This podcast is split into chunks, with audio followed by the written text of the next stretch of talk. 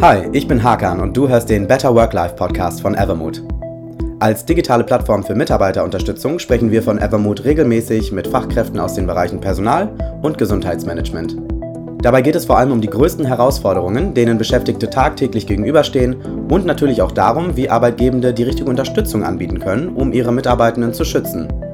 Wir haben einige der spannendsten und meistgestellten Fragen von Führungskräften und Arbeitgebenden gesammelt und möchten sie in diesem Podcast-Format nach und nach beantworten, um Denkanstöße und Hilfestellungen zu geben. Dazu habe ich nicht nur meine Kolleginnen und Kollegen von Evermood eingeladen, sondern auch renommierte Fachexpertinnen und Experten.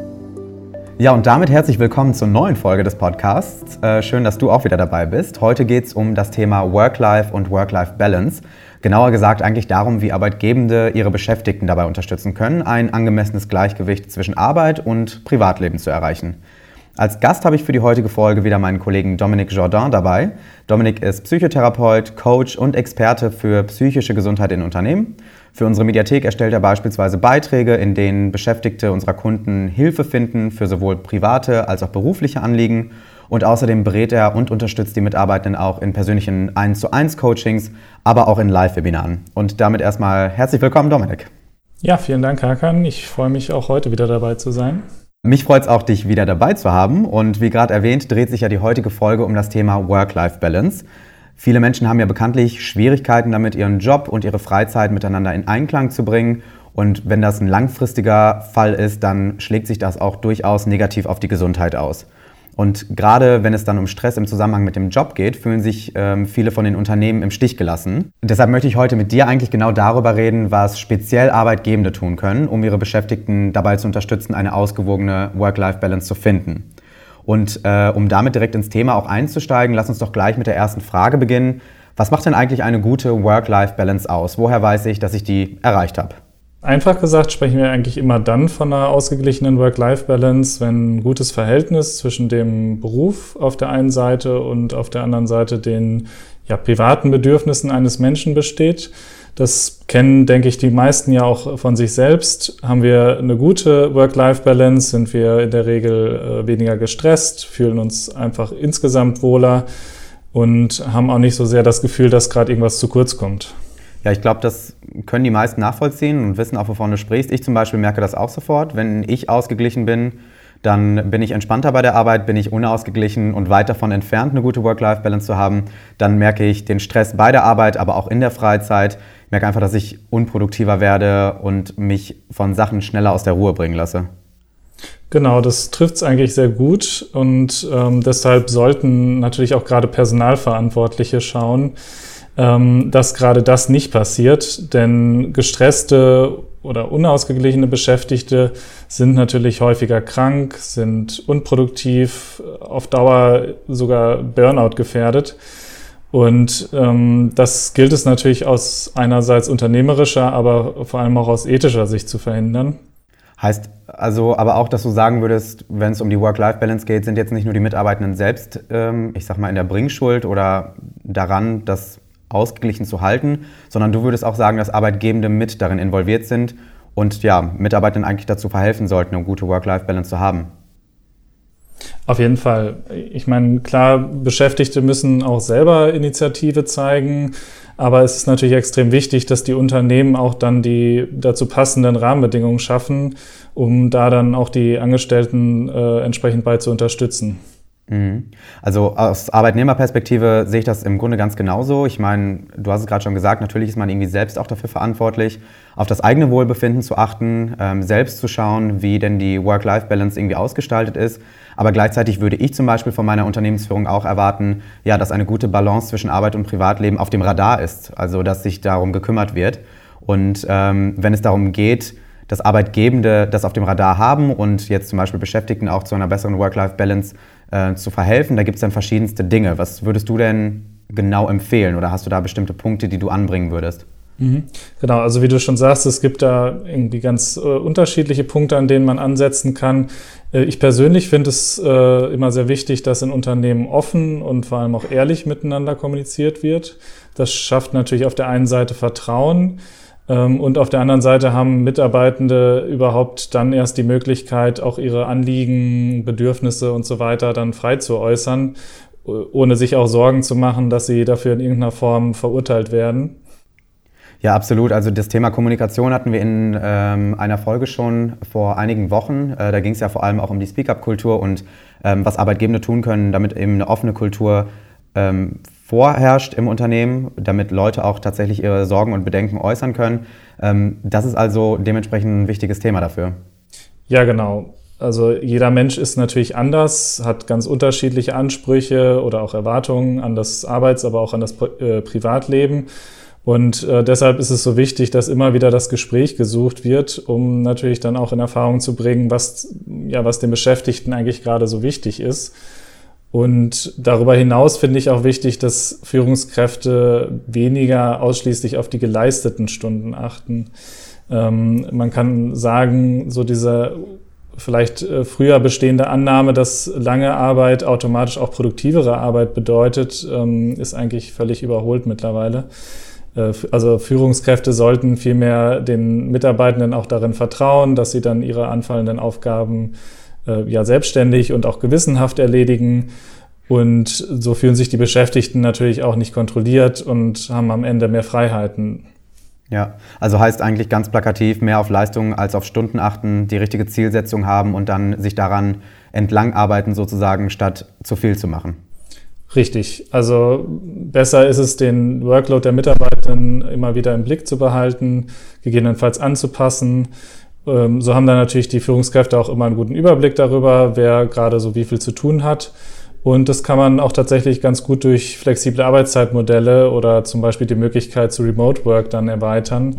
Ähm, insgesamt oder allgemein gesagt durch, durch ergebnisorientiertes Arbeiten, statt sich zu, zu sehr an starren Stunden zu orientieren, haben die Mitarbeitenden natürlich mehr Freiheiten, wenn es auch darum geht, wann und wo sie am Ende arbeiten. Mhm. Ja, du hast gerade schon das äh, Stichwort Remote Work erwähnt. Ähm, wenn wir uns da ähm, Eltern beispielsweise angucken, die von zu Hause arbeiten, da würde es ja gerade helfen, wenn man nicht ununterbrochen arbeiten muss, sondern tatsächlich die Zeiten sich etwas freier einteilen kann, solange man dann eben auch diese Zielerfüllung erreicht. Mhm, ganz genau. Alles klar. Was würdest du den Personalverantwortlichen noch empfehlen? Gibt es noch Punkte, wo du sagen würdest, das sind Dinge, die man relativ einfach und konkret umsetzen kann? Also ein mir persönlich ganz wichtiger Punkt ist, respektiert die Freizeit der Beschäftigten. Das heißt konkret, nicht nach dem Feierabend oder an Wochenenden ähm, die Person zu kontaktieren. Ich meine, klar kann man auch mal eine E-Mail oder so verschicken, auch außerhalb der regulären Zeiten. Wichtig finde ich es dann direkt dazu zu sagen, dass die Antwort auch bis zum nächsten Arbeitstag warten kann. Äh, letztlich fühlen sich viele nämlich sonst verpflichtet, auch dann sofort aktiv zu werden und das stört natürlich die Erholung. Und gute Erholung ist eben sehr wichtig, um auch langfristig gesund und produktiv äh, zu arbeiten und zu bleiben. Und ich finde auch den Kunden kann man ruhig mitteilen, dass sie außerhalb bestimmter Zeiten auch keine Antwort erwarten können.